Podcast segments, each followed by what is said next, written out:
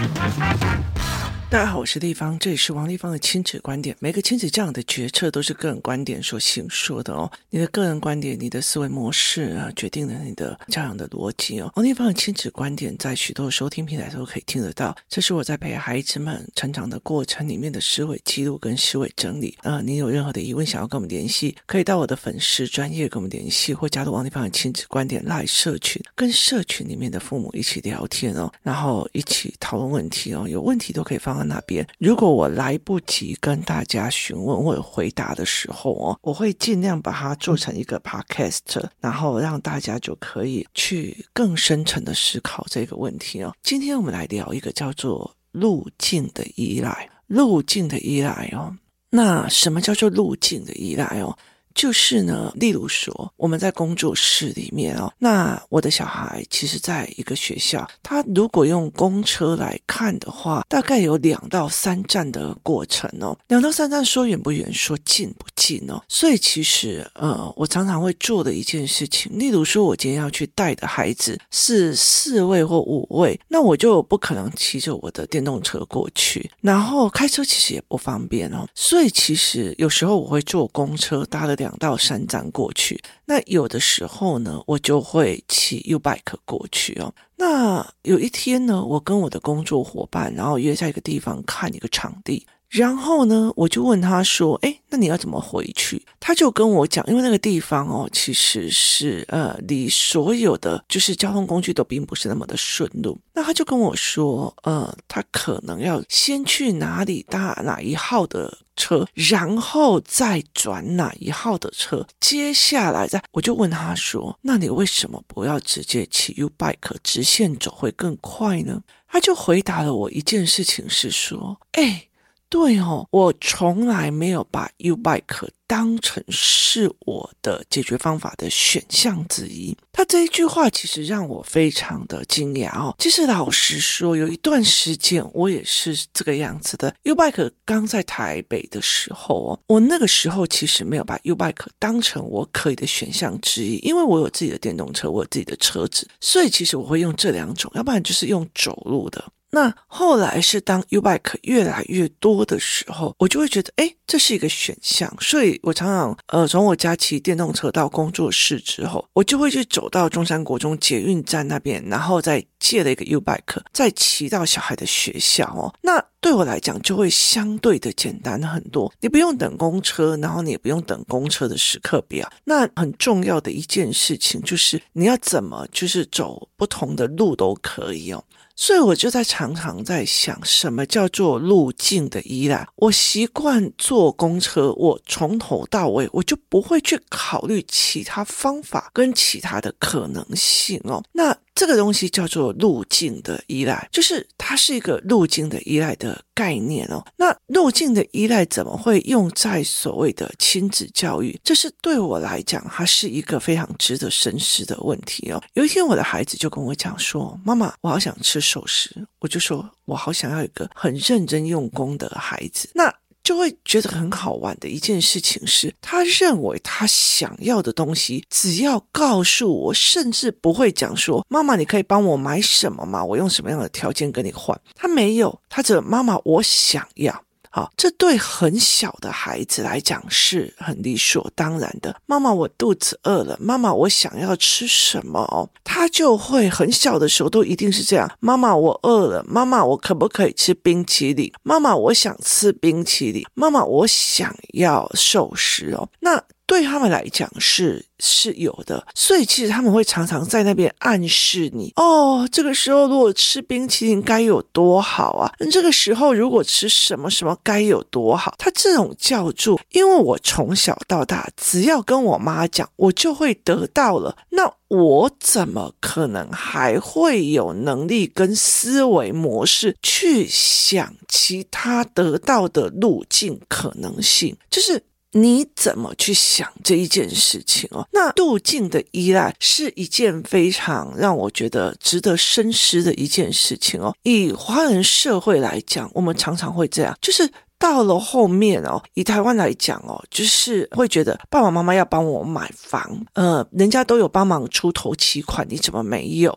好，会有这样的认为哦。那很大的一个部分是，小孩在小的时候，他觉得父母就应该给他的这个东西，我爸妈应该要给我的，他依赖着路径，那个路径是拿到钱，他拿到钱，他所依赖的路径是跟父母要。所以，以华人世界来讲，你像中国，他结婚要的彩礼，就是他们的彩礼文化哦。其实，在他们的社会里面产生了非常大的动荡。呃，他们会逼自己的女儿去工作，然后赚的钱都要给弟弟当彩礼啊，买车买房哦。那他们这件事情在于是，我有没有赚够了钱去买这个，而是我会期望别人给我，那叫做依赖的路径。那如果这个人呢，他从小到大没有人可以靠，他要自己去赚钱，他要很努力的去赚钱，他的路径就会觉得我自己赚够了钱，存够了钱。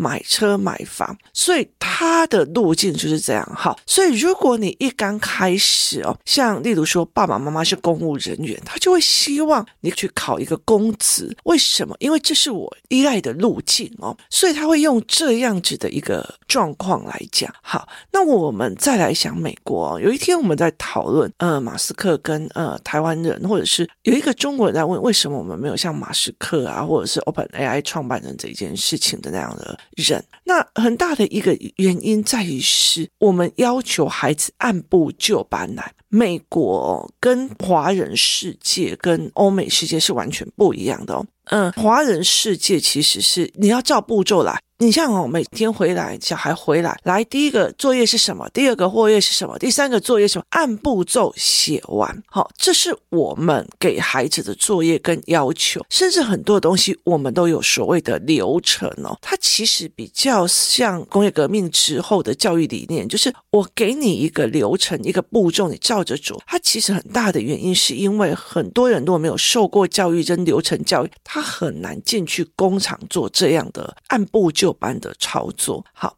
可是大部分以美国来讲哦，他们的教育的思维哦，例如说，呃，我最近常常会看到，你在台北市，我常常会看到有很多哦，就是呃所谓的高中生穿着制服出去叫人家募捐，他们可能会有什么一个热舞社啊，或者什么什么社啊，然后去叫人家募捐或干嘛这样子哦，那。这件事情其实让我觉得很很有趣的思维哦。为什么？因为我从以前就一直觉得有趣的概念在于是哦，美国人他们有时候他们要请别人募捐，他们会像那种童子军一样去卖饼干，然后卖柠檬水哦。它其实一个很大的一个概念是，你必须要提供自己的价值而去换钱。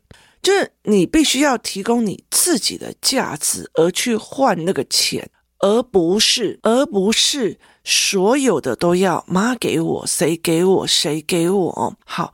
你的梦想，你的梦想就是你所有的梦想。我今天要热舞社表演，我今天要戏剧社表演。那你提供了什么价值给别人呢？我有好几次去做所谓团队的概念，那我们去做了所谓的娱乐影啊，什么有的没有的哦。那我们也有出去募捐，就是我们有为了营队里面要帮其他的小孩买东西干嘛，我们有去做募捐这个动作。好，当我们去做募捐这个动作的时候，我们后面所施行的原因是在于是，例如说，呃，我记得那个时候清水有一个叫华声音乐行，它其实非常非常的赞助所有呃清水小镇里面的所有的文化，所以我们常常会去跟他要募捐。那要的募捐。很大的一个部分就是所有学员拿到的手册，我们那个手册以前那个年代啊，手册是用手画的，你知道，我们会把他们的介绍啊什么的都把它贴在上面，就是让每一个家长来参加营队的家长都看到这一个人赞助，他有点类似买广告。我提供一个价值，让所有来的三百个孩子的家长都看到你有对我们这一个活。活动做赞助，这叫做利益的交换。我提供了什么价值，而让你拥有这样的思维？好，可是，在台湾哦，其实小孩只要可爱，他不用提供价值，有时候就会得到他要的哦。所以我儿子常常会问我一句话：“妈，我可爱吗？”我常常就跟他讲。不可爱哦。那他如果跟我要东西，我就问他说：“那你要提供我什么价值？就是你要提供我什么价值？”所以努力存折的概念是这样。我用努力存折是：今天你如果做了多少作业，然后让我不需要再去买安亲班的费用，那我就给你。像我女儿每天早上起来去看商业理论的时候，我就会觉得说：好，你越精进你的商业模组，我。越愿意把钱给你，让你做未来的创业跟基金哦，金融投资基金或创业基金。所以其实我也是像变相在存款这样给他。可是我们从来没有做过一件事情哦，就是呃发零用，无缘无故发零用钱。我自己的父母也是，就是。我国小的时候，每个礼拜就有一百块，然后当零用钱，那个时候算蛮大的。可是问题在于是哦，就是等人给这件事情哦，其实我有一段时间也过不了。然后到最后，甚至我的身边的亲朋好友都会劝我说：“王玉芳，你你爸给你，你就拿，你就拿，你你不拿，你以后怎样怎样怎样。”就是呃，他们会认为是这样。可是对我来讲，我拿了以后也是呃，承诺说这笔钱先放我这边，我早晚会在你。要养老的时候帮你哦，可是很大的一个概念是我常常在想说，华人世界里面抢遗产、抢所谓的呃分财产这个概念，是不是我们认为除了按部就班的工作之外，我们所拿到的那种路径的依赖，只有跟父母要？跟父母要，这是一个路径的依赖哦，所以其实后来我一直想要去翻转这个，包括我们去怎么研究别人的商业模组，别人为什么会自己利滚利滚前进啊，或者是包括呃别人为什么可以赚到这样的钱，他是怎么去努力的，他是怎么做的什么的哦，所以其实像我的儿子如果跟我讲啊，妈妈我要吃寿司，然后我就说好，那你用什么来跟我聊？就是我其实可以提供同样的价值给你，我会跟他去。谈这一件事情，甚至我带他出去哦，我带他出去，然后我就会问他说：“好，这个二十块钱的寿司，他是提供二十块钱的价值，所以我付了二十块钱。如果二十块钱的寿司装得漂漂亮亮的，要跟我买两百块，他至少要装到我觉得他有这个价值。”商业世界、社会世界是价值的兑换，所以其实我会让他很习惯的去理解商业模组里面一个很大的概念，叫做价值的交换。这让他以后可以慢慢形成他的思维的时候，他就很容易的去理解路径的依赖。他去依赖着一件事情，就是说。如果我今天想要得到 A 东西，那我又会付出相对的 A 价值给对方，所以其实人生才会开始去提升自己人的价值。就是如果我今天我要去开一个，例如说学习动机营队，好，那我就必须在想。我要提供哪些价值，让你们觉得你们花的两万五、三万块来都值得给孩子学这一套东西回去哦？这个叫做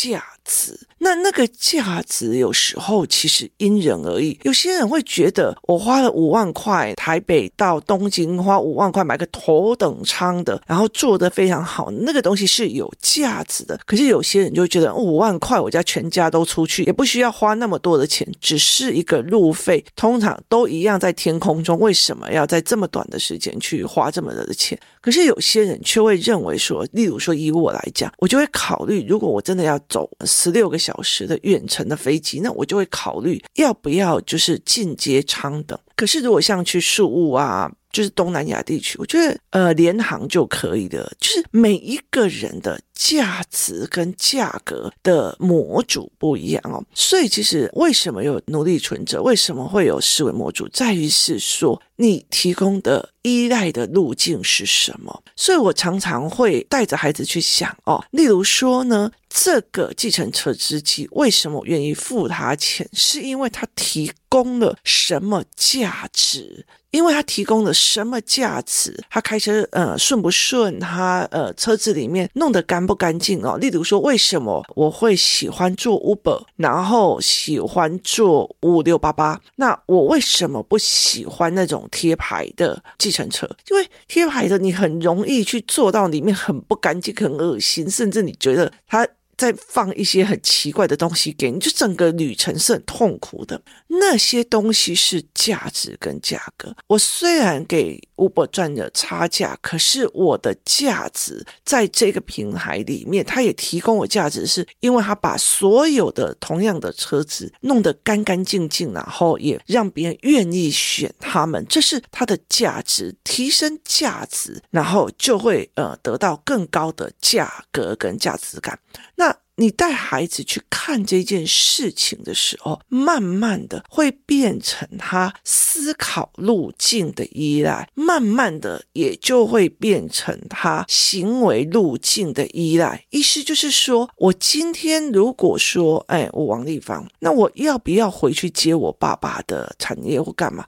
我自己就会想，我自己有没有那个价值与价格去做我自己的事业？我可以做我自己的事业，我可以做我自己想要做的事情，因为我有那个价值可以给别人。那这价值是自己熬上来的，所以思维的路径的依赖是很重要的。如果我今天闯了祸，都是妈妈来跟我说对不起，甚至妈妈帮我把这件事情收掉了，那。他在面对闯祸的事情的过程里面，他的路径依赖就会变成了。我反正就是做的错事，我妈就会帮我解决啊啊！反正我妈就在里面啊，她就会帮我处理呀啊！反正我妈就会帮我拿来呀啊！反正我妈这叫路径的依赖。所以像我家也有路径的依赖，我儿子常常忘记带笛子、带水、带那个呃耳机去学校。路径的依赖就是他不会会打给我，绝对的打给爸爸，爸爸就一定一边骂他一边屁颠屁颠的把东西拿过去给他。这个叫做路径的依赖，他很清楚依赖哪一个路径对他是可以付出最少的代价跟努力的，所以其实这是一个非常值得思维的一件事情哦。我们在很多的过程里面，你去给孩子提供了什么路径的依赖？他依赖着很多的事情，例如说我闯祸了，我妈妈帮我解释，是我自己没有去争取东西，我妈妈或者是生气，我妈妈甚至帮我解释给大人听，然后我妈妈甚至帮我找借口了啊，就心情不好嘛，所以打人嘛，我妈妈帮我找借口了，所以对他们来讲，这叫做路径的依赖。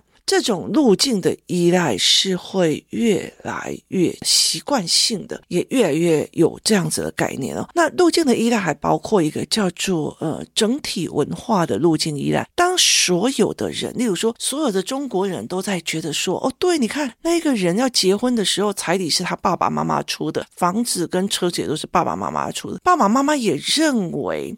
应该要这样，自己的孩子就应该帮他负担这些事情。好，在这个整个过程里面，我觉得在这整个过程里面，我可以问一句话吗？那。整个环境的路径依赖都这样，其实孩子在里面也会是这样子哦。所以其实以美国来讲说，例如说我要卖自己的二手，就是仓库打开，然后给别人卖二手的仓库拍卖，或者是去卖呃所谓的柠檬汁，或者是卖所谓的一些事情哦，他们其实是这样在做的哦。那例如说，好像呃，马斯克他想要去做的很多的事情，他是一个步骤弄出了一个公司，弄了一笔钱，然后大赚的时候再去下一个公司，所以他是一步一步的，他是用他自己有他自己的商业模组的路径思维哦。这也就是我女儿最近在学的一个概念，就是它是一个路径的思维，一个路径的思维概念。所以他们怎么去做这件事情，它是一个很大的重点。